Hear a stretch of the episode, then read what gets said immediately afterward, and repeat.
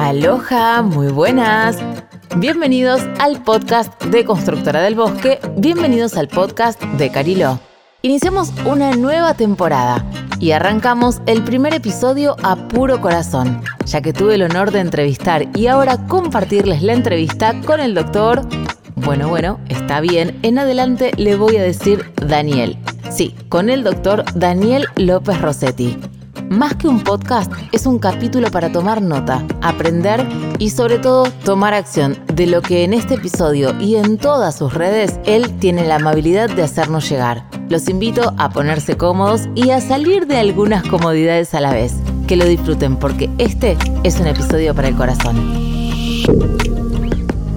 Bueno, buenas tardes. Buenas tardes. Mucho gusto. Gracias por la invitación.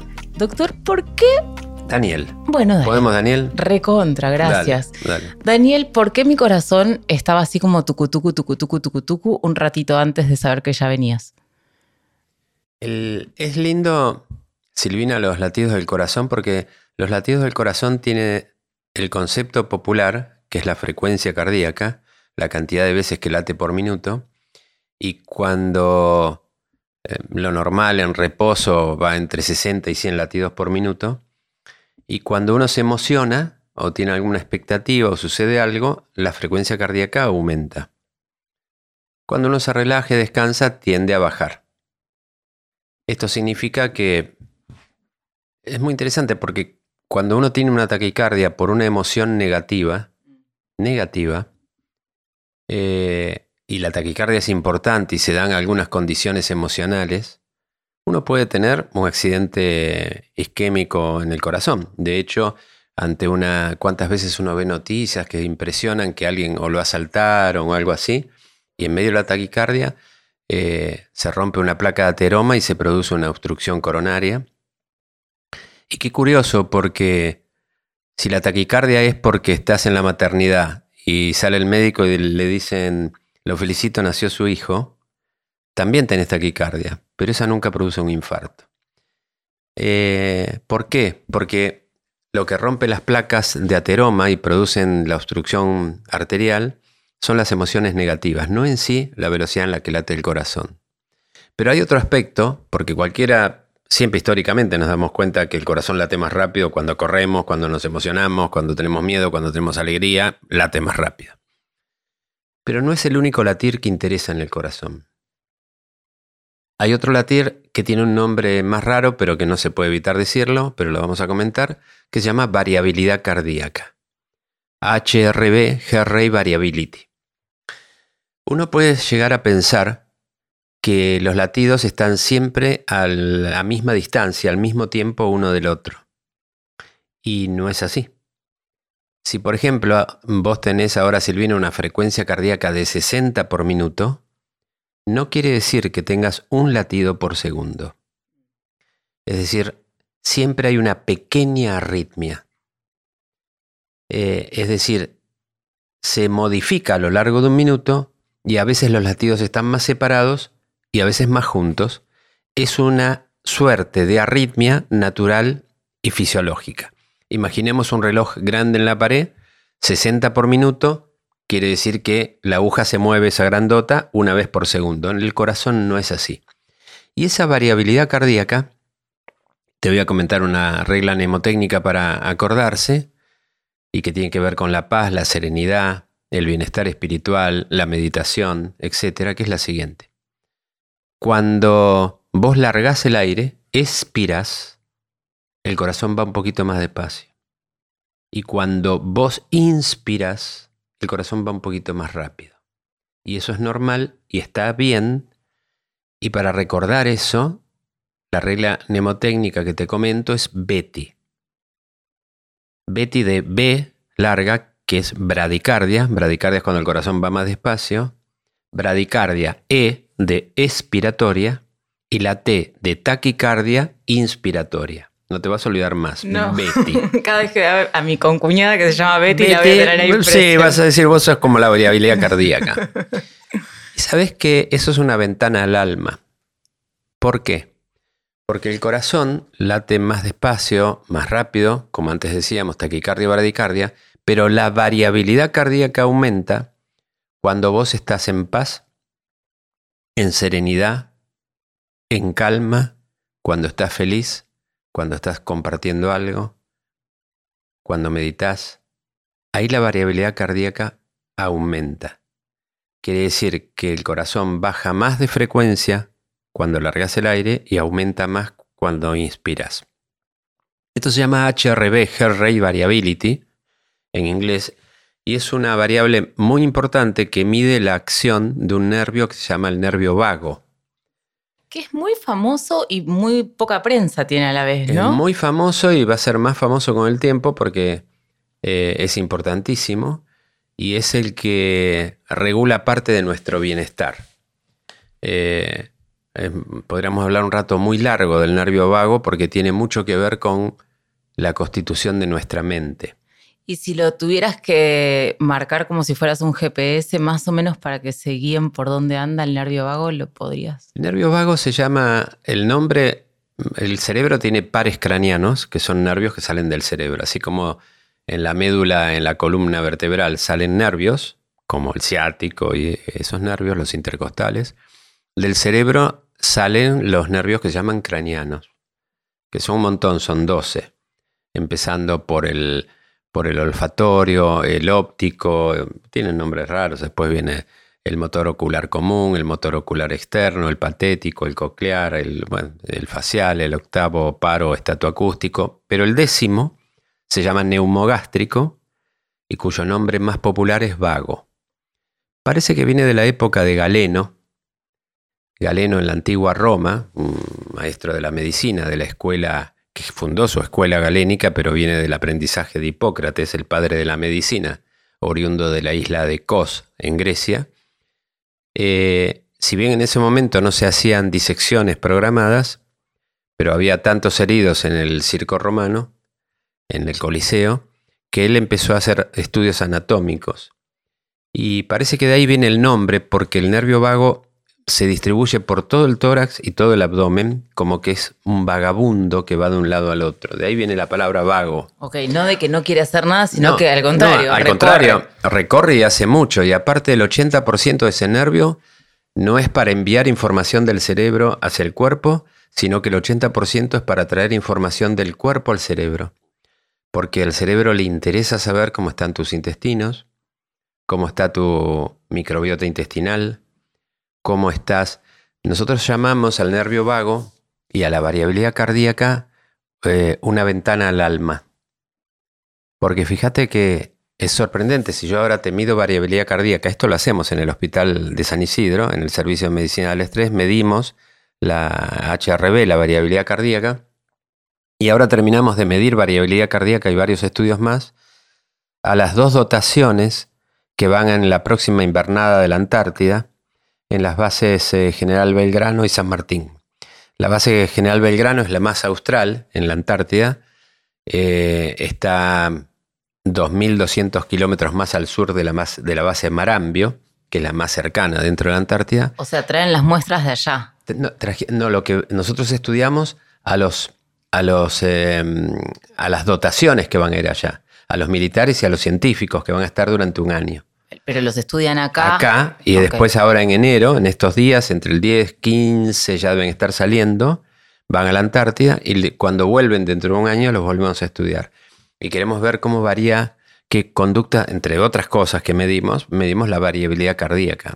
Y ahí vamos a tener a ver qué cambios eventualmente puede haber en un año de confinamiento. Pensá que en la base eh, General Belgrano, en la base Belgrano, eh, hay eh, noche polar, es decir, entre 5, 4 o 5 meses tienen oscuridad plena, después tienen penumbra y después tienen 4 meses de sol pleno, pero el sol justo arriba, nunca se mueve de arriba, da una vueltita, pero justo arriba.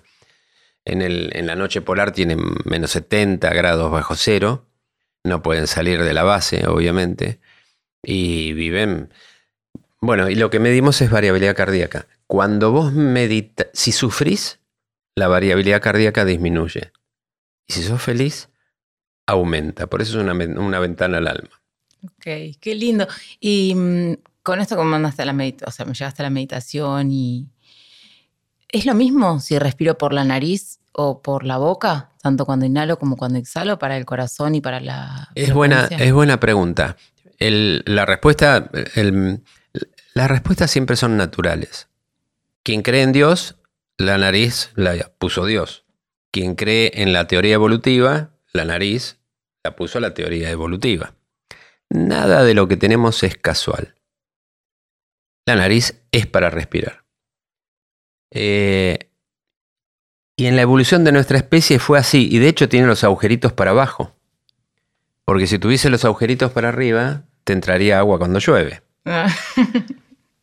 y esto es cierto, porque quienes en la evolución biológica nacieron con los agujeritos para arriba, tenían sinusitis, se infectaban y morían. Con lo cual la descendencia siempre va a ser mejor de los que tienen los agujeritos para abajo. Las cejas están ahí porque tienen que estar. ¿Por qué? Porque disminuye la caída de transpiración sobre los ojos, protege los ojos, cuando llueve el agua se va para los costados. Las cejas también tienen su función. Las orejas miran para adelante porque el sonido mira para adelante. Y vos querés ver, cuando ves algo con los ojos, querés enfocar ahí tu sonido, con lo cual las orejas miran para adelante. Así que todo lo que existe en nuestro cuerpo tiene un porqué. Y la nariz tiene un porqué. O sea, sirve para sostener los anteojos, yo uso anteojos, sirve, es cierto, pero tiene un porqué y la nariz, eh, para empezar, calefacciona el aire que entra, lo cual para el pulmón se pone contento si el aire es tibio a que si es frío. Por otro lado, como tiene una cantidad de cornetes y vueltas por adentro, el aire no solamente se calienta, sino que se humedece. Cuestión que a los bronquios también le gusta que llegue húmedo. Después la nariz y por adentro hay pelitos y hay moco. Y eso sirve para que la basura y algunos gérmenes se queden pegoteados ahí y no ingresen al pulmón. De hecho, los bebés y los chiquitos chiquitos eh, tienen pocas defensas inmunológicas y popularmente se le dicen mocosos. ¿Por qué? Porque tienen mucho moco en la nariz. ¿Y por qué tienen mucho moco en la nariz? Porque al no tener mucha inmunidad en la sangre, el moco de la nariz tiene alta concentración de inmunoglobulina A, que se llama inmunoglobulina secretoria, y los protege. Eh, entonces, si calefacciona, es decir, entibia, si purifica, porque la filtra, y la humedece, es la mejor forma en que puede llegar el aire al pulmón. Así que hay que respirar por la nariz, tanto en inspiración como en expiración.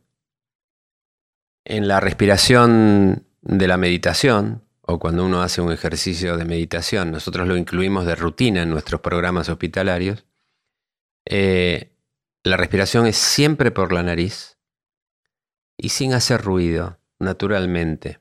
Porque a veces cuando alguien, eh, uno instruimos a grupos de personas en talleres para respirar por la nariz y sentir el momento presente, y introducirnos en el evento, en la circunstancia de la meditación, que es fácil de hacer y muy accesible y muy mm, beneficiosa, eh, mucha gente empieza a respirar fuerte, como que se siente, no, no, tiene que ser una respiración normal.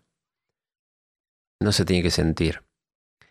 Y la mejor respiración que puedes hacer es la respiración abdominal, donde la panza se infla, como la panza del bebé porque el bebé tiene poco tórax, poco músculo torácico. El adulto ya ganó músculo torácico y respira más con el tórax y poco con la panza. Pero la respiración que más ayuda es la diafragmática o abdominal. Y eso se practica, que es inflando el abdomen.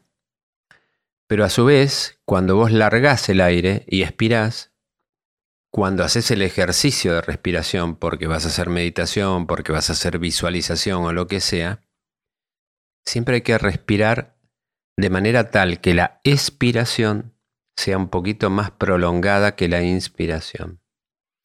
Entonces, por ejemplo, si yo inspiro, inspiro en 5 segundos, 1, 2, 3, 4, 5, voy a alargar el aire en 6 segundos. 1, 2, 3, 4, 5, 6. ¿Qué logras con eso? Estimulas el vago mm. o el parasimpático y te trae bienestar. Aumenta la variabilidad cardíaca y te sentís mejor. Voy a hacer un paréntesis porque voy a declarar que fuimos con mi mamá eh, dos o tres veces al taller que es en el Hospital de San Isidro. Fuimos hace varios años ya y, yo hace varios también que hago yoga, pero me encantó esto de abrirlo a la comunidad y, y nunca o sea, después hicimos el, ¿cómo se llama? El test de si estás estresado o no. y me acuerdo de haber puesto la mano en el hielo. En el agua fría, Como que nos iban midiendo todo eso.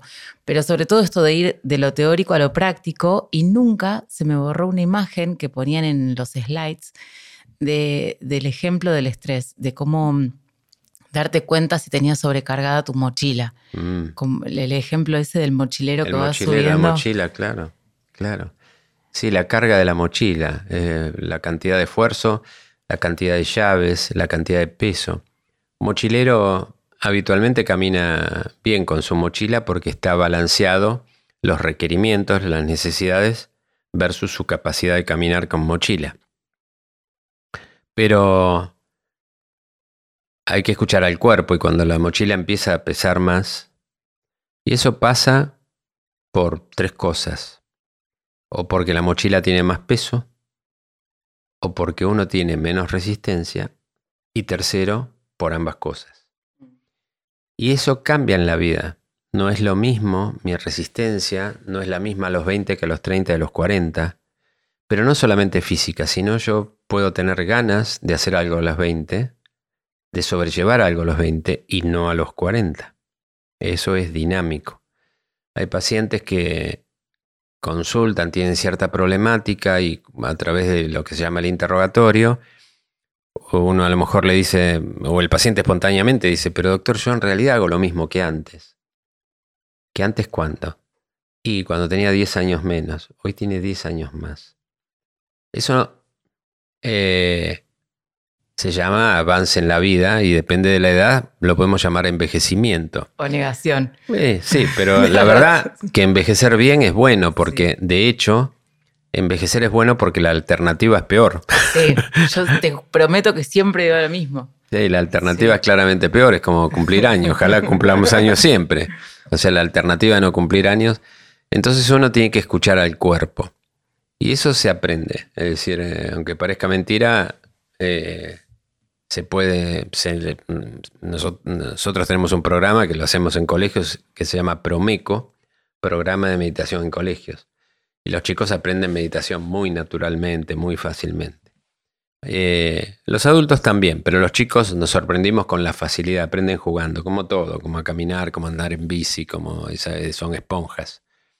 Pero eso de la respiración es interesantísimo, porque respirás bien y te sentís mejor. Estás en un momento nervioso, te sentás, te pones con la columna recta, en una posición cómoda, pero en una, una posición, digamos, eh,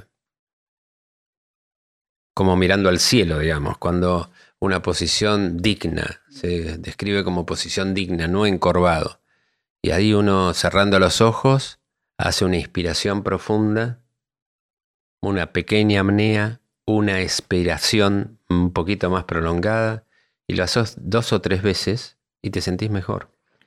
Y nosotros cuando hacemos eso con los pacientes y al lado tenemos el equipo que mide la variabilidad cardíaca, ves en ese instante cómo mejora la variabilidad cardíaca y a los 3-4 minutos le preguntas cómo se siente y te dicen invariablemente mejor. Y eso lo puedes hacer continuamente. Mm.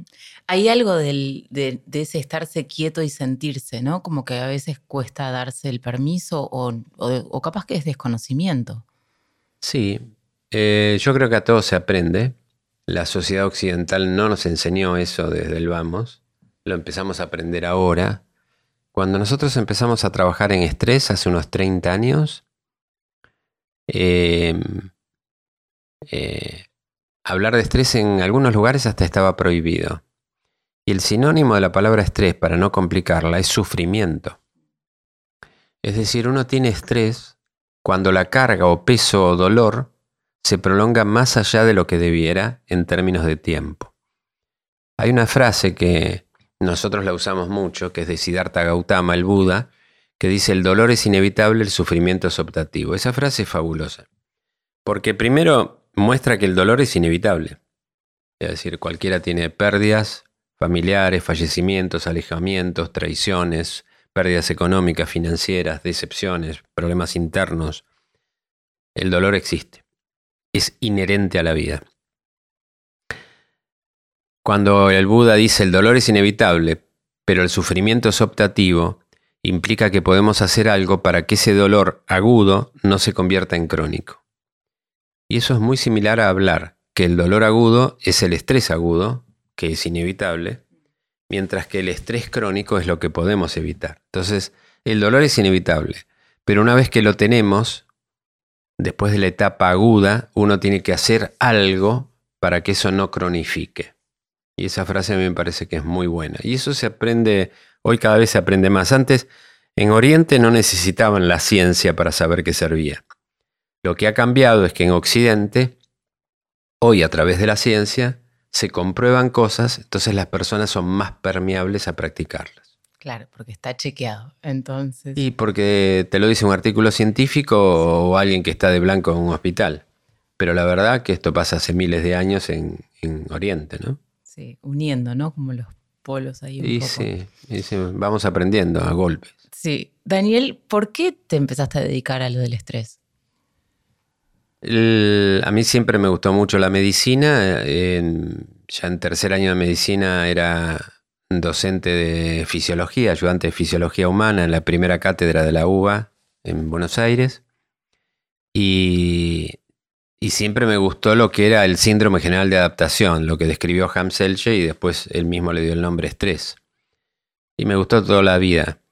Pero también es cierto que si bien me gustó desde el punto de vista técnico, científico, humano, también es cierto que tuve una experiencia potente y fue que en un momento de mi vida, cuando estaba en expansión, le pagué un viaje a mi, mamá y a mi papá a Europa. Y, y, yo, bueno, yo tengo 66 años ahora, esto estoy hablando unos cuantos años atrás, yo tenía una relación como eran las de antes con mi papá, donde decir te quiero no era tan fácil.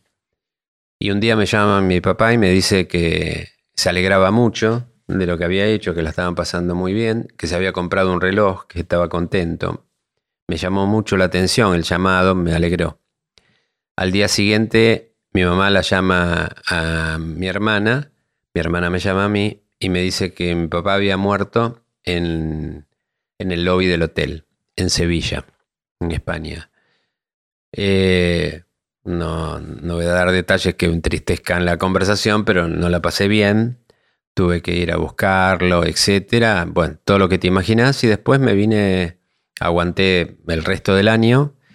Me vine a la Lucila del Mar. Y ahí empecé a sentirme mal, me automediqué. si, yo, si yo como médico me tomo algo es porque me automedico. No anduve muy bien, entonces fui a Mar de Ajó, me saqué una radiografía, el, había un técnico, me dice, le dije que era médico que me la dé, y vi que tenía un derrame pleural derecho, un líquido en el pulmón, ah. y dije, bueno, eso no es bueno, y como médico no tengo la tranquilidad de la ignorancia. Entonces eh, lo llamé a un amigo, Carlos Cejas, que estaba en Buenos Aires, le digo, mira, Carlos, me pasa esto, esto, me parece que me vas a tener que chuzar, un, un nombre común para decir una punción pleural, sacar líquido, analizarlo. La conclusión fue, fue, que tuve tuberculosis pleural. Eh, una forma de tuberculosis poco frecuente, sin tos, sin moco, es la bacteria, el bacilo de Koch, eh, puede lesionar distintas partes del cuerpo, desde el cerebro hasta los bronquios, que es lo más frecuente, pero también los huesos, se llama mal de pot, o también este es el caso, la pleura, pero es poco frecuente. ¿Qué me había pasado? Las tres etapas del estrés. Alarma, cuando me sucedió esto, resistencia, aguanté seis meses, llegué a la Lucila del Mar, me relajé, alarma, resistencia, agotamiento. Cuando hay agotamiento, todo el cuerpo se agota y entre ellos el sistema inmunológico, con lo cual me enfermé. Eh, todos tenemos el vacilo de Koch u otros vacilos u otros virus encima continuamente. Lo que pasa es que le ganamos porque nuestro sistema inmunológico es eficaz. Hasta que te deprimís inmunológicamente. Y quien nos escuche sabe que le agarra el mismo herpes en labial cada vez que se estresa, o que se resfría con más facilidad, o que el resfrío o la gripe que hubiera durado una semana, si está estresado, le dura 15 días, eh, o que se le empieza a caer el pelo. Cualquiera se da cuenta ya eh, la relación entre el sufrimiento y el sufrimiento y las funciones orgánicas y el sistema inmunológico está enormemente emparentado con la posibilidad de sufrir. Me queda de todo esto igual eh, como el milagro de tu viejo llamando el día antes a decir algo que no se acostumbraba a decir. Sí, ahí tengo que decir algo irracional, es que no fue casual, algo pasó que desconozco, así que habrá que creer. Hay que creer. Habrá que creer. Ese es otro tema. Wow, o sea que eso fue a llevarte al estrés, a ocuparte del estrés. Desde ahí fue formalmente que fundamos la sociedad con unos amigos que compartíamos la y compartimos actualmente la misma inquietud, la Sociedad Argentina de Medicina del Estrés. Comenzamos un curso universitario, pues bastante tiempo después de eso, pero ya estamos en el año 19 de hacer un curso en la, de posgrado en la Asociación Médica Argentina y con otro colega la maestría de psiconeuroinmunoendocrinología en Favaloro. Y, y, sí, tiene que ver con eso, nace con eso. En general, eh, uno crece en el, en el sufrimiento, ¿no? en el crisol del dolor. Y de ahí salieron cosas y lo que decidí hacer es dedicarme a eso, estudiarlo y repartirlo. Y después fundamos el servicio de medicina del estrés del Hospital de San Isidro, que es el único del país que existe en forma gratuita. Hermoso. Mm. Y esto que de las escuelas que no lo sabía, que mm. es en todas las escuelas. Eh, lo, empezamos a hacer desde que vino la pandemia, lo suspendimos como proyecto nacional, pero lo hacemos localmente en San Isidro y estamos pensando en volver a reiniciarlo extendidamente para todo el país, capacitando a los docentes por vía online. Perfecto. Gracias por hacer eso también. Mm, ¿Y el corazón? ¿Por qué te dedicaste ahí a la cardiología? yo me recibí de médico, hice la residencia en clínica médica, después la especialidad en clínica médica, eh, o sea que soy especialista en clínica médica, que se llama técnicamente medicina interna, y después hice la especialidad de cardiología, porque dentro de la clínica médica lo que más me gustaba era la cardiología. En el hospital de clínicas, el posgrado universitario, así que me recibí de cardiólogo. Eh, como especialidad clínica me gustó siempre mucho, por prevalencia, por, lo que fuera, pero siempre por la tecnología, por la magia desde un electrocardiograma hasta una ecografía. Siempre me gustó, ambas cosas siempre me gustaron. Y, y quizás por hacer clínica general, como especialista en clínica y cardiología relacionado tanto al sufrimiento, al infarto, a las emociones, porque el corazón está relacionado con las emociones, obviamente desde la poesía. ¿Solo desde la poesía? obviamente desde la poesía, pero nuevamente eh, desde la ciencia también. Lo que decíamos al comienzo, una placa de ateroma en una arteria coronaria se rompe por emociones negativas, por sufrimiento. Entonces el corazón lo anticiparon los poetas, pero está tan relacionado con las emociones y hoy lo sabemos científicamente. Entonces es como que mi base clínica de formación, eh, más la cardiología, eh, más el avance de la psicología científica, eh, lo conjugué y trabajo en lo que es psiconeuroinmunoendocrinología, cuyo modelo como patología que cruza a esa especialidad es justamente el sufrimiento, el estrés. Ok. ¿Y si sufrís, tenés estrés. O sea, esto es, porque estar estresado, no estar estresado. El estrés que importa es el crónico. Por supuesto que si yo ahora tengo una rabieta o me pasa algo o algo en la calle o qué sé yo, uno va a tener un fenómeno de estrés agudo, pero el estrés agudo se va con los minutos o las horas. Ahora, el estrés crónico es sufrimiento. Quien está sufriendo tiene estrés crónico. Entonces el diagnóstico es ese. Después nosotros podemos medir en el hospital susceptibilidades, variabilidades, vulnerabilidades y una cantidad de cosas. Pero para quien nos escuche, usted está sufriendo, eso es estrés. ¿Y cómo se da cuenta si está sufriendo? Porque a veces, a veces puede quedar ahí como en piloto automático y no te das cuenta y estás sufriendo. Bueno, eso depende del estilo de personalidad. Efectivamente, hay personalidades que son menos, eh, menos versátiles para escuchar los mensajes del cuerpo. Eso sucede.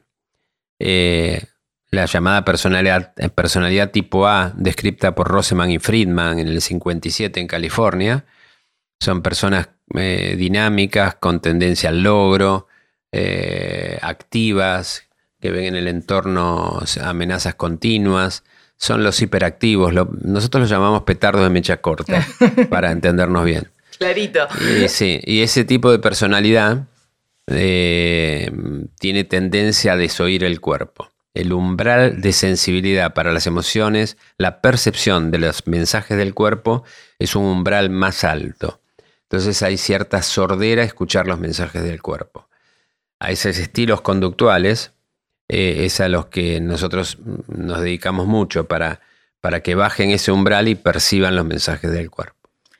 Eh, yo tengo algunos cercanos, mm, conocidos, que les duele algo y se toman, no sé, un paracetamol. Yo no sé ni cómo se llaman porque no te tomo mm, nada, pero mm. poner un paracetamol y casi a diario, ¿eso sería como tapar un poco el mensaje del cuerpo? Sí, claramente. No hay que tomar medicamentos que no sean necesarios y en general transitorios. En el caso de los analgésicos, eh, directamente siempre es en fase aguda y no en forma continua. Eso está descartado. Para tomar analgésicos en forma continua tiene que haber una patología específica e indicada por el médico, dolores reumáticos, problemas, eh, em, digamos, de enfermedades de, o colagenopatías o cuestiones determinadas que obligan a usar analgésicos, sí, por supuesto eso existe. Pero en la vida cotidiana, esas personas que dicen yo tomo un paracetamol o un ibuprofeno con mucha frecuencia porque me siento mejor, eso es un, es incorrecto. Eso no le hace bien al cuerpo. Gracias. Creo que le va a servir a unos cuantos. Sí, eso no le hace bien al cuerpo, ¿no? ¿Y qué le hace bien a tu corazón? Así, de, ¿para eso es alguna cosa o no es una cosa, algo que sientas que dices, esto me, me reconforta el corazón? Y a mí el hospital me reconforta el corazón. A mí el eh, mm, atender pacientes eh, eh, dirigir el servicio de medicina del estrés, eh, dar las charlas que este año, que, el 23 di muchas, en el hospital los días jueves, de ir a las 7 de la mañana e irme a las 20.30, eh, en cuatro charlas en distintos horarios de talleres para manejo del estrés, con distintos temas, aprender a decir que no, manejo de pensamientos distorsionados, meditación, etcétera, etcétera. Eh, manejo de la ira, talleres muy lindos. Y, y yo ahí siento que estoy repartiendo algo. Y eso me hace bien. Dar me hace bien. Eso me gusta. Y, y empezaste a dar multiplicado también, porque no sé cómo fue tu salto del hospital a todos los medios. ¿Qué, ¿Cómo fuiste ahí? Porque mm, hay sectores laborales que tienen más estrés que otros.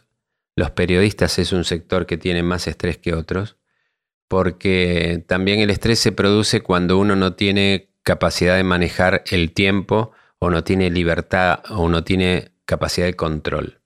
Cuando uno controla su vida, Silvina, el nivel de estrés es bajo. Cuando uno no la controla, el nivel de estrés es más alto.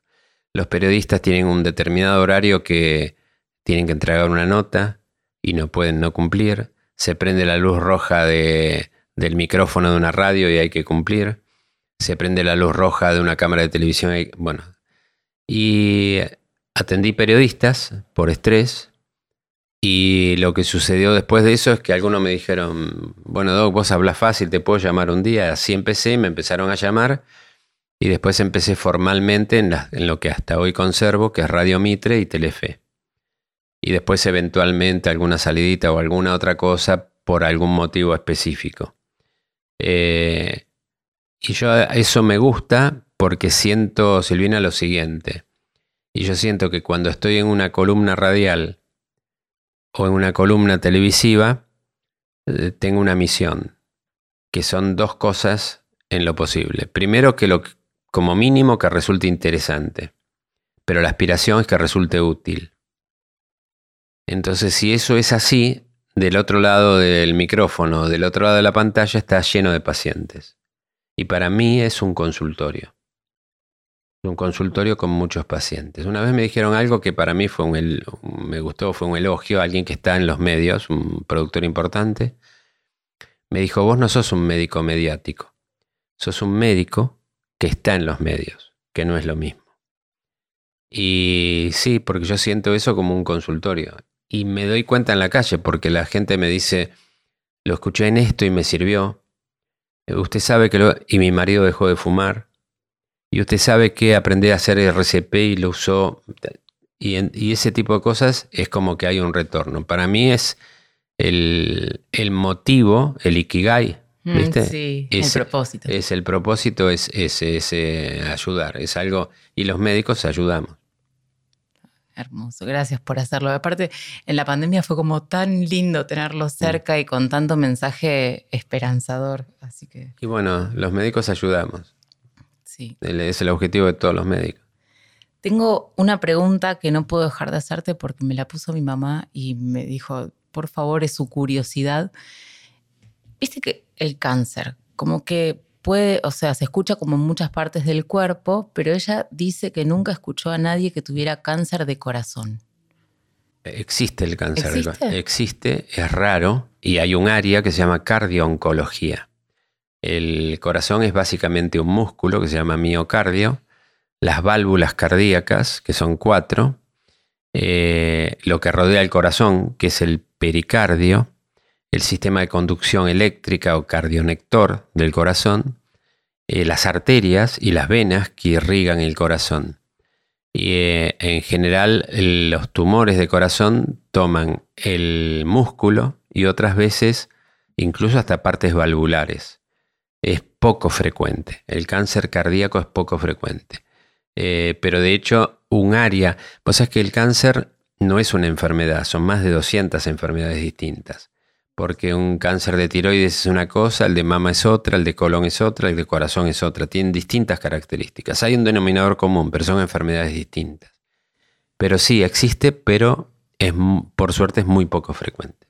Ok, gracias. Ya esa la doy por contestar. Pues ya podríamos. Ya cumplimos con mami, cumplimos con mami, cumplimos con mami. Gracias. Daniel, ¿cómo conociste Carilo o cómo llegaste? Em, ¿Cómo fue tu primera vez? Si puedo Sí. Eh, eh, creo que fue en el... Eh, habrá sido 85, 83, 95. Habrá sido probablemente en el 95. Me acuerdo que volví a trabajar y me asaltaron, me robaron el auto. ¿Acá? No, no, en Buenos Aires. Ah. Y la historia es más larga, pero lo recuperé al día siguiente. Y mm, y ahí yo no sabía dónde ir de vacaciones y con un amigo que es abogado, es muy amigo mío y padrino de mi hijo, eh, me habían dicho que Cariló era muy lindo. Entonces le dije a Ana, mira, voy a ir a ver a Cariló con este, ¿parece? Sí, bueno. Y vine con él y alquilé. y ahí empecé a venir, vine muchos años, después construimos la casa y la verdad que es un lugar bárbaro. Es un lugar este... El primer libro mm, de estrés que escribí, debe ser como sí, 30 años, no sé cuánto, 20 y pico, lo escribí acá en Cariló, que se llama Estrés Epidemia del siglo XXI, que se publicó, pero hasta hace poquito, por editorial Lumen. Y me acuerdo que estaba acá en Los Médanos, en, en Chau Montesco. Sí, cuando estaba Chau cuando Montesco. Estaba Chau Montesco y ahí arriba había un médano con, con árboles. Sí, el médano sigue estando. Pero los árboles no. Pero había como una cueva de árboles y yo ahí me ponía a escribir. Y escribí muchísimo y ese libro lo hice acá, básicamente. Mirá, y, ya hace, bueno, 20 años, 20 y pico de años entonces que venís para acá. Y, sí. Y es casi todos los eneros, ¿no? Que se te ve. Durante el año vengo poquito, vengo el fin de semana. Hubo algunos años que vine mucho más. Eh, depende de la actividad del trabajo. El año pasado tuve varios viajes a distintos lugares por, por, por trabajo por congresos y eso. Pero sí, es un lugar bárbaro. Yo cuando salgo para Cariló ya me baja la adrenalina. Yo disfruto hasta el peaje. Oh. O sea, no disfruto el viaje, paro tres veces, tardo un montón en llegar. ¿Y qué es Eh. lo que más te gusta? O, o lo que más disfrutas, tipo bosque, mar, golf. Eh, golf no, no me enganché con el golf y el golf para mí tenía un tema. Y es que empecé, de hecho cuando hice la casa hicimos una puerta como, una, como para entrar al golf directamente. Eh, pero mm, eh, requiere mucho tiempo. Y yo tenía que decidir qué iba a hacer con ese tiempo. Y hoy por hoy me gustan otras cosas, o sea, sentarme y leer o escribir me gusta más. O sea, habría que vivir muchas veces. Pero es algo que recomiendo. El golf es lindo porque estás, caminás, es la naturaleza, es concentración, es movimiento, tiene muchas ventajas. ¿Tenés alguna rutina hablando de movimiento y esas cosas? Físicamente camino tres veces por semana o cuatro, 45 minutos a paso rápido, con lo cual lo que es cardio, lo aeróbico, lo tengo bien cubierto. ¿Por acá? ¿Por el bosque te gusta caminar? Acá es la vuelta al golf entera, que Ah, son casi sí. 4 kilómetros. Hermoso. Pero en Buenos Aires lo hago así. Acá un poco más. Pero esa sería la rutina física, digamos. Ok. Solo eh, vamos a tener que terminar. Eh, muchas, muchas gracias. No, por favor. Dos cosas más te puedo pedir ya Sí. y te prometo que nada más. Eh, una frase que te encante. Las frases me gustan mucho porque las frases resisten el tiempo. Y si resisten el tiempo es porque son ciertas. Me puede venir muy distintas frases a la mente dependiendo de la circunstancia que uno viva. Entonces le puede llegar más una frase que otra. Puede ser más aplicable una que otra. Cosas que acá en Ostende está, hay un hotel que es el viejo Hotel Ostende. Ahí estuvo Saint-Supéry, que escribió parte de Vuelo Nocturno ahí, en la habitación 51. El Principito es un libro que me encanta, porque es un libro distinto, quizás como todos los libros, pero ese particularmente tiene un contenido muy rico que es distinto a los 20, a los 30, a los 40, a los 50. Vos lo- un amigo cumplió 50 años a fines del año pasado, un amigo que le- económicamente lo tiene todo. Y por supuesto mm, leyó El Principito. Pero yo le regalé El Principito con una dedicatoria y con frases del Principito. Una linda, me ocupé de buscar una, una linda edición, le hice una linda dedicatoria y le dije lo que creo que es cierto, que nunca había leído El Principito a los 50 y que era distinto al que tenía en mente porque él había cambiado. Eh, frases de Saint-Supéry pues, son muchas las que me gustan. Está lleno de frases que, que tienen, de hecho en mi Instagram, en mis redes pongo una frase los domingos, en general los domingos, a veces sábado y domingo, pero los domingos los pongo siempre, porque uno está más tranquilo y pongo frases que sirvan para, para reflexionar. Y cuando el principito habla de que se ve con el corazón, y esa me parece que es una frase interesante, una frase para analizar potentemente. Ves que emociones, corazón, placas de ateroma, variabilidad cardíaca, frecuencia cardíaca, eh, taquicardia, bradicardia, emoción, está todo como que se junta ahí. Entonces cuando la palabra corazón aparece, me parece que es una frase fuerte. En el hospital, a los estudiantes de medicina promuevo varias frases muchas veces. Y una es una frase de Roberto Art, que es muy potente, que es provocativa. ¿Por qué? Porque la palabra prepotencia es una fea palabra, pero él la utilizó muy bien. Y yo la pongo en el pizarrón el primer día de muchas cursadas. La frase de Art es, el futuro es nuestro por prepotencia de trabajo. Una frase muy linda porque ya de hablar de futuro es lindo. El futuro es donde vos vas, donde pusiste proa. El futuro. Es, quiere decir que lo vas a alcanzar. Nuestro es plural. Todos juntos. Por prepotencia de trabajo. Entonces muchachos a ponerse a estudiar. Perfecto. Daniel, muchísimas, muchísimas gracias. Gracias a vos, Silvina. Gracias por escuchar el podcast de Constructora del Bosque. Gracias por escuchar el podcast de Carilo. Espero que lo hayan disfrutado tanto como yo. Al doctor Daniel López Rossetti lo pueden encontrar en todas las redes, en Radio Mitre y también en Telefe. Nos encontramos en el próximo episodio del podcast de Constructora del Bosque. Nos encontramos en el próximo episodio del podcast de Carilo este año y como parte de esta nueva temporada también los invitamos a dejarnos sus comentarios, sugerencias, recomendaciones y pueden hacerlo en nuestro Instagram que es arroba constructora del bosque. Desde ya, que tengan un hermoso día, tarde, noche y que recuerden que para que eso suceda va a depender de ustedes. Hasta la próxima.